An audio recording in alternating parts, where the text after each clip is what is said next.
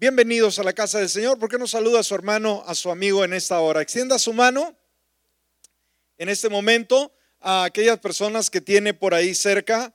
Eh, dele la más calurosa bienvenida. Y vamos así a disponer nuestro corazón, abrir nuestras notas para poder entrar al tema en esta hora. Amén. ¿Estamos listos? Ok, bueno, vamos a estar yendo a nuestro tema. Continuamos con esta serie de discipulado, muy importante de antemano. Y vamos a estar dando la segunda parte, la continuación del tema seguir a Jesús. ¿Cuál es el tema? Seguir a Jesús. ¿Cuántos hemos decidido seguir a Jesús? Amén.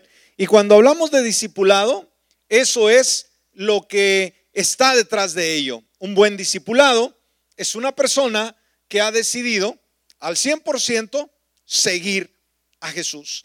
Y en el lema que estamos tocando, como lo mencionábamos en el tema anterior, el lema es Jesús llama a cada persona a seguirlo a Él. ¿Cuál es el llamado de Jesús a cada persona? A seguirlo a Él. Amén. Él quiere que nosotros lo sigamos. Muy bien, Vamos a estar yendo a la palabra en Mateo capítulo 4, versículo 18. Mateo, abra su eh, Biblia. Y si está apuntando, por favor, eh, apunte la cita, Mateo capítulo 4, versículo 18 al 22. Y como le digo siempre, trate de apuntar los temas, lo más relevante, lo más sobresaliente, para que usted pueda memorizarlo, usted pueda tener esos archivos. Usted no sabe, el día de mañana usted va a agradecer el haber tenido este material disponible para cualquier momento. Tenemos Mateo 4, 18 al 22.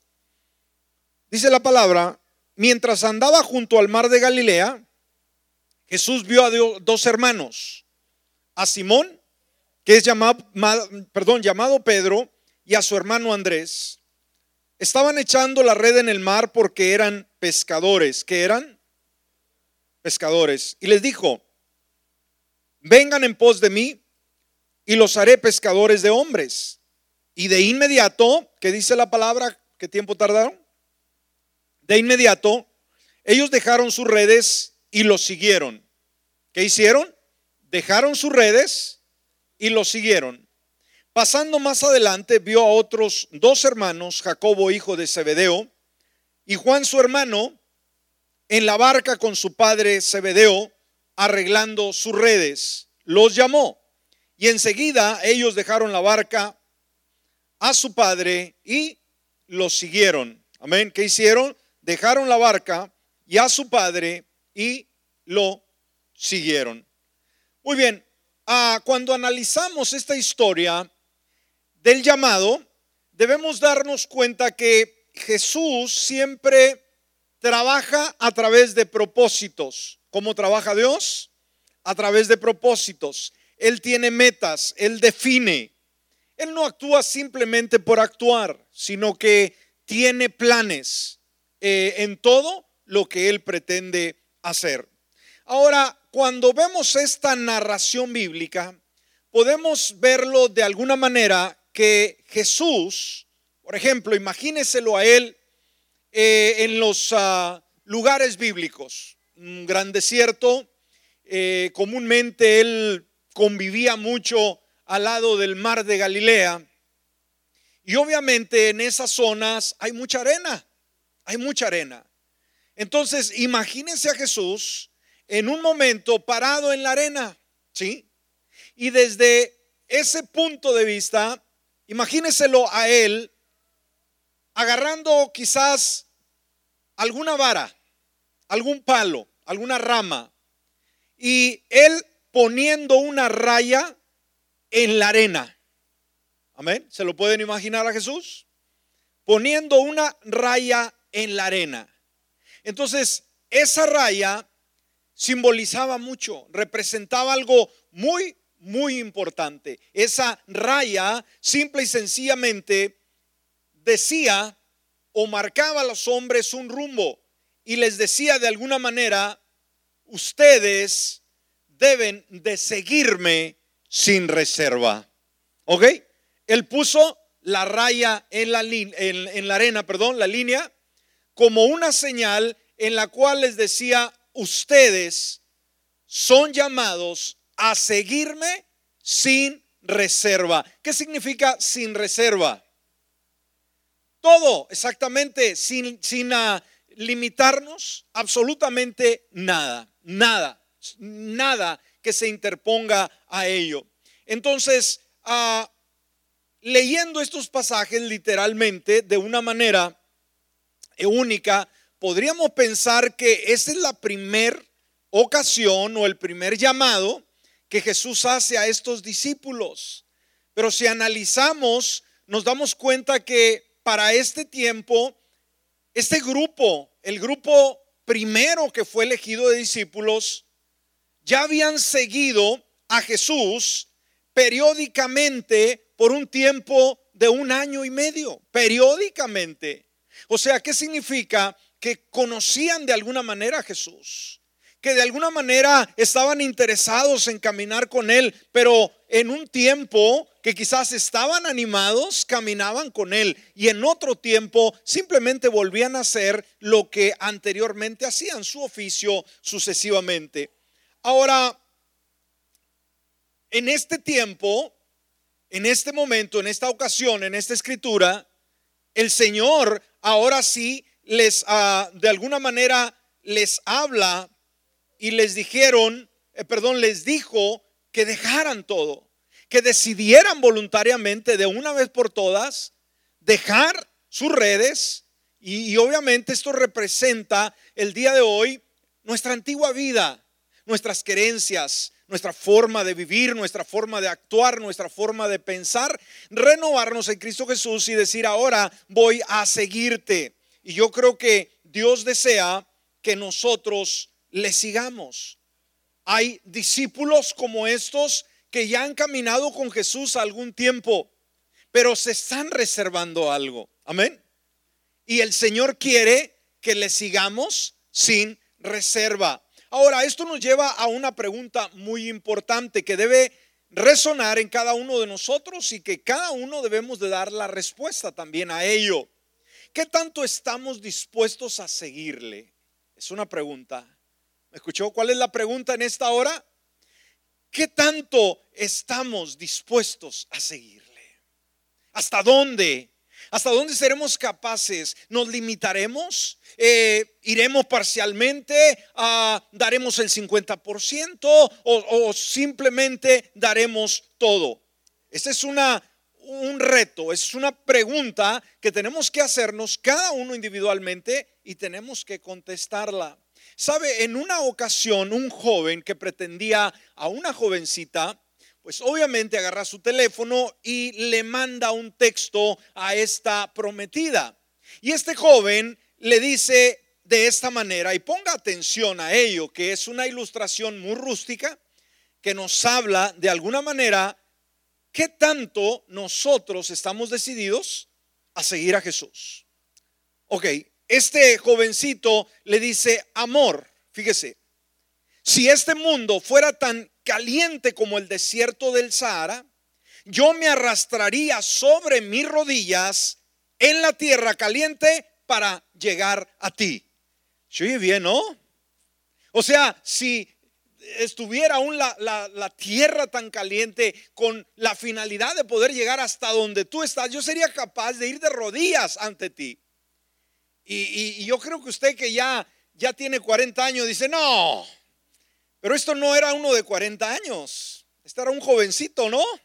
Un jovencito que, que, vive ilusionado y que vive en la luna y en las estrellas, estaba inspirado, ¿sí? ¿Y, cómo se sentiría aquella jovencita cuando escucha eh, la primera réplica ahí en su celular y dice, oh, ¿cómo, ¿cómo, le diría una señorita el día de hoy cuando les, le escriben de esa manera? Oh, that's so sweet. Amén. Eso está tan tierno, ¿verdad? Pero ahí no se detuvo y dijo, wow, este sí, este sí tiene ganas, ¿verdad?, de conquistar. En segundo lugar, le manda otro texto y le dice, si este ah, si el mundo fuese como el océano Atlántico, yo nadaría a través de aguas infestadas de tiburones para llegar hasta ti. ¡Wow! Amén. wow, si tendría que llegar, si este mundo fuera como ese océano Atlántico, yo nadaría, no importa que, el, que, el, mar estuviera lleno de tiburones, yo nado sobre ello para llegar a ti. Y, la señorita para este tiempo, ¿cómo se sentiría? This is the man. Este es el hombre, ¿verdad? Este es el, el mero mero. Ok. y aquel todavía no se detenía. ¿Nos detenemos o seguimos? Seguimos.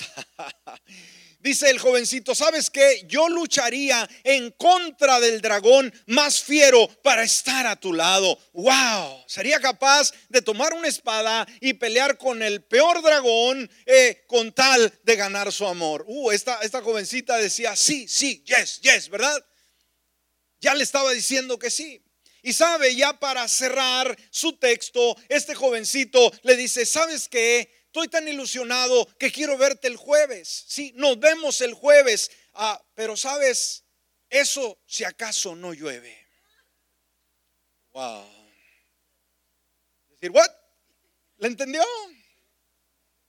O sea, él en ilusiones, él era capaz de irse de rodillas por las arenas más calientes él era capaz de nadar el océano Atlántico lleno de tiburones. Él era capaz de pelear contra el dragón más fiero, pero la lluvia lo hacía correr. ¡Wow! Bueno, espero que, este no sea usted, ¿verdad? Porque así no va a conseguir nada. Entonces, ah, esta ilustración nos habla, dijimos de la misma manera, cada uno de nosotros como discípulos, qué tan dispuestos estamos para seguirle. Amén. Eso es una realidad. Y sabe, ah, aunque esta es una ilustración muy ruda, muy eh, eh, rústica, eh, la realidad es que como creyentes muchas veces nos inspiramos de esa manera. ¿Me explico? En algún momento usted es capaz de, de decirle a Dios, bajarle el cielo y las estrellas a Dios. Señor, yo te seguiré, yo te voy a servir. Nada se va a interponer. Te voy a amar siempre. Voy a ser la persona que siempre voy a estar contigo. Pero una vez más, vas a ir a la iglesia, está lloviendo. Mm, ¿Vas a seguir, al Señor? ¿Vas a ser fiel?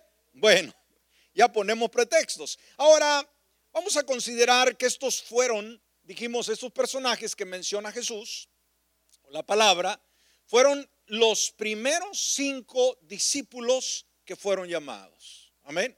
Y dijimos, por año y medio, ellos caminaron, pero se habían reservado algo. Pero llegó el momento en que Jesús les puso la línea, ¿sí? Puso la raya y decir, o siguen o no. Ahora, estos mismos personajes, estos cinco, eh, fueron con él, por ejemplo, a las bodas de Canaán. Recuerda que el primer milagro, fíjese, el primer milagro que Jesús efectúa en su ministerio era acompañado por estos cinco. Qué tremendo. Cuando eh, lleva a cabo, dijimos, eh, el, el milagro. ¿Qué milagro hizo en las bodas? Convirtió el agua en vino. Y eso lo encontramos en Juan capítulo 2, versículo 1 y 2. Si está usted apuntando, apunte San Juan capítulo 2, versículo 1 y 2. Dice la palabra, al tercer día se celebró una boda en Caná de Galilea y estaba ahí la madre de Jesús. Y luego el versículo 2 dice, fue invitado también Jesús con quién más? Sus discípulos a la boda. Amén. Fue invitado también Jesús con sus discípulos a la boda. Ahora, brinquemos al versículo 7, del versículo 7 al 9. Si está apuntando, por favor, apunte versículos del 7 al 9, Jesús les dijo, llenen de agua las tinajas y las llenaron hasta el borde. Luego les dijo, saquen ahora y llévenlo al encargado del banquete. Se lo llevaron. Y cuando el encargado del banquete probó el agua ya hecha vino, y no sabía de dónde venían, o perdón, de dónde venía así, aunque los sirvientes que habían sacado el agua sí lo sabían, llamó al novio Ahora, el versículo 11. Este principio de señales hizo Jesús en Caná de Galilea y manifestó su gloria. Y una vez más, ¿qué nos dice la continuación del versículo? Y sus discípulos creyeron en él. ahí efectúa el primer milagro, Jesús, el primer milagro de su ministerio. Y fue en una boda. Qué impresionante. Ahora, después de este evento, después de esta eh, eh, narración o ah, eh, evento o milagro, Jesús, ¿qué es lo que hace? Ahora viaja de Caná, viaja a Jerusalén para celebrar la Pascua. Y una vez más, podemos ver que el Señor hace algo inconcebible para la gente en ese tiempo. Jesús, ¿qué es lo que hace ahí? Pues uh, volca las mesas de los cambistas. Él tenía un celo muy único por la casa. Y esto lo vemos en San Juan capítulo 2, versículo 13 al 15. Una vez más, Juan capítulo 2, si está apuntando, versículos del 13 al 15. Dice la palabra, estaba próxima la Pascua de los, de los judíos y Jesús subió a Jerusalén y halló en el templo a los que vendían vacunos, ovejas y palomas, y a los cambistas sentados. Y después de hacer un látigo de cuerdas, los echó a todos del templo, junto con las ovejas y los vacunos. Desparramó el dinero de los cambistas y volcó las mesas. Entonces veamos, Jesús tiene diferentes confrontaciones, tiene diferentes entrevistas, tiene diferente roce con diferentes personas. Estuvo en Caná haciendo el primer milagro. Ahora llega al templo, aquel lugar donde él mismo dijo, mi casa, casa de oración, será llamada. Pero ellos lo habían hecho cueva de ladrones.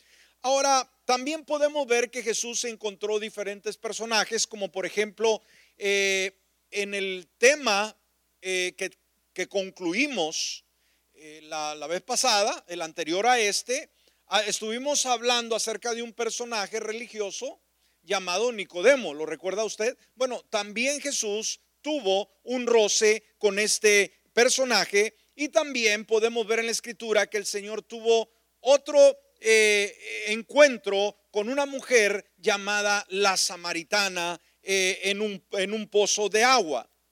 Pero ahora, cuando ya había pasado más de un año, dijimos, el primer encuentro que tiene Jesús con los discípulos, ellos están en el primer milagro, en, las bodas de Canaán.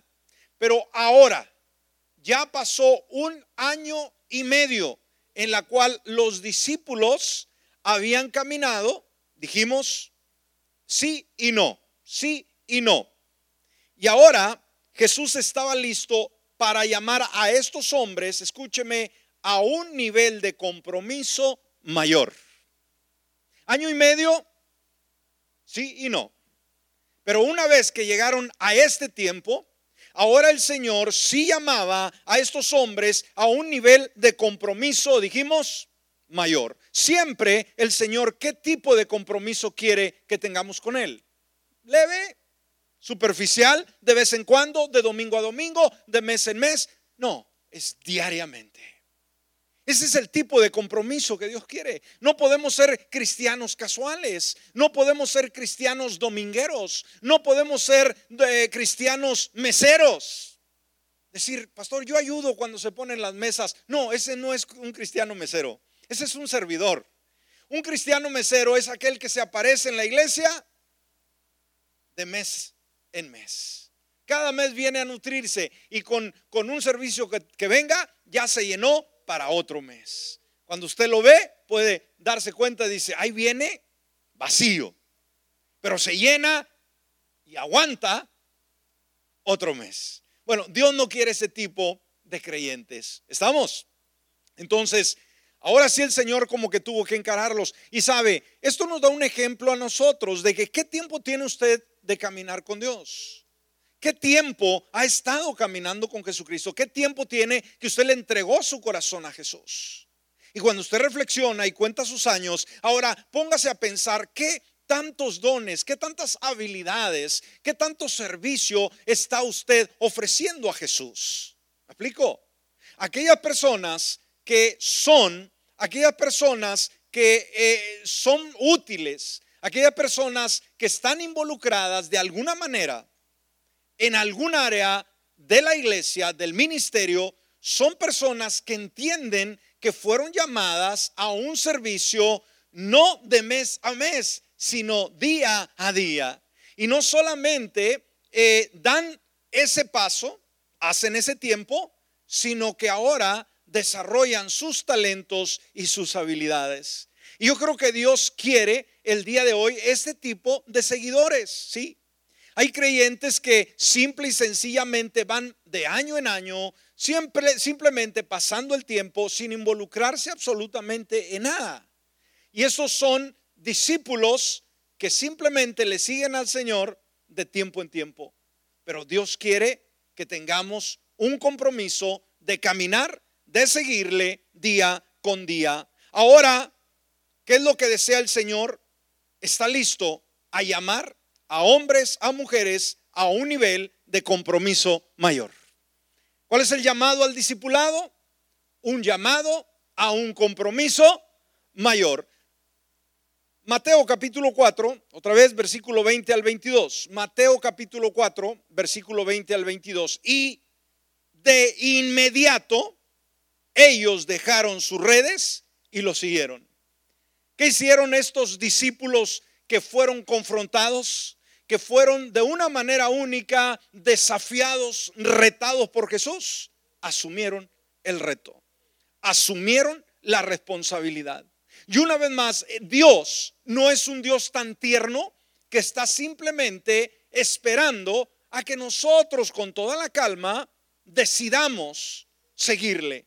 No, Él nos reta, Él nos desafía. Como decíamos en el tema, Él marca la raya y nos dice, quiero un mayor compromiso tuyo hacia mí. Ese es el verdadero discipulado.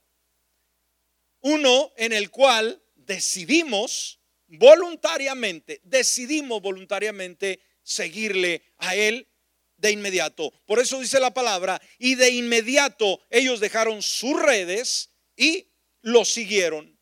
Y pasando más adelante vio a otros dos hermanos, Jacobo hijo de Zebedeo y Juan su hermano, en la barca con su padre Zebedeo, arreglando sus redes. Los llamó y enseguida ellos dejaron la barca y a su padre y lo siguieron.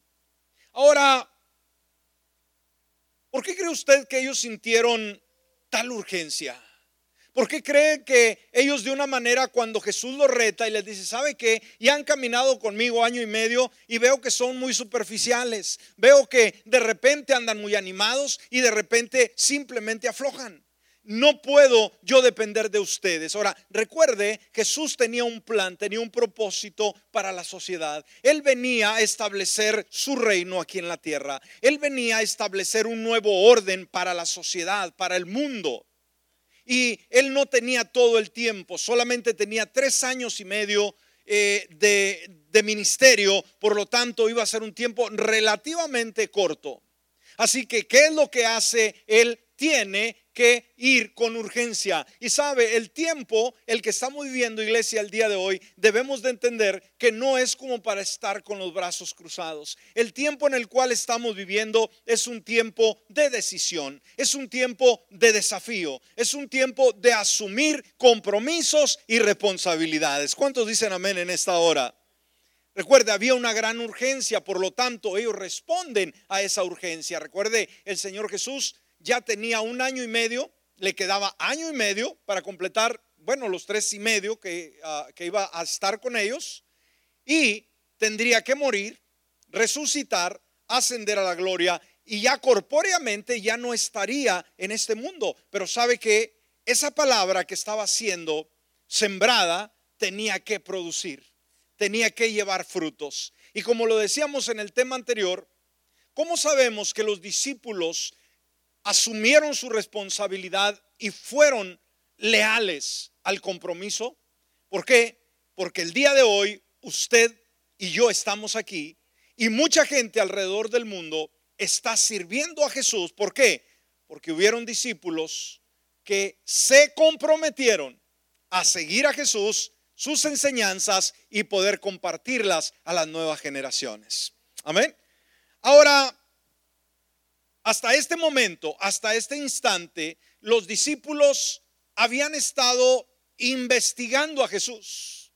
Decían, bueno, él dice ser esto, él dice ser aquello, pero vamos a ver quién realmente es. Él pudo demostrar con hechos que él era Dios 100% y que era hombre también al 100%.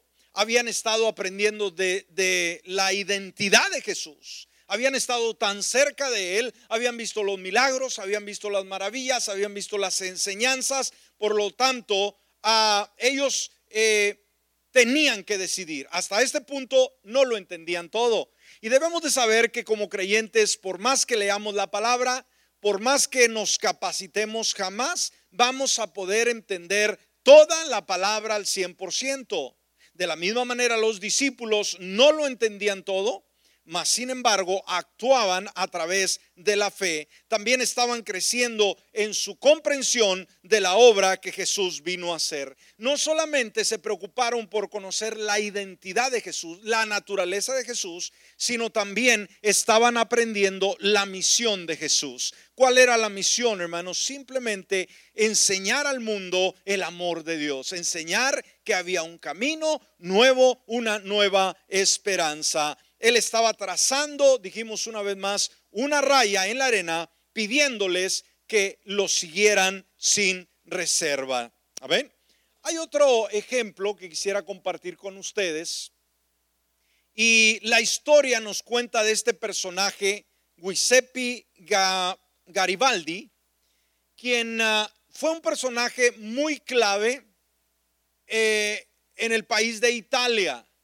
Fue un personaje Ah, que ayudó, fue un personaje único en la historia de la liberación de Italia. Y en una ocasión, cuando eh, él andaba eh, caminando, vio a algunos jóvenes que caminaban tranquilos sobre las avenidas de la ciudad.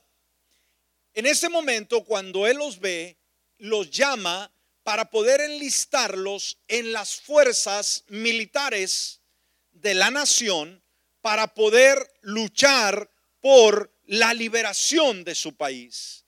Aquellos jóvenes cuando escucha que Garibaldi les hace la invitación, inmediatamente ellos buscaron decir, bueno, ¿cuál es el beneficio? ¿Qué nos vamos a ganar nosotros? Yo creo que esta es un, ah, una naturaleza muy humana, ¿no? En la cual eh, inmediatamente decimos, bueno, ¿yo qué me voy a ganar?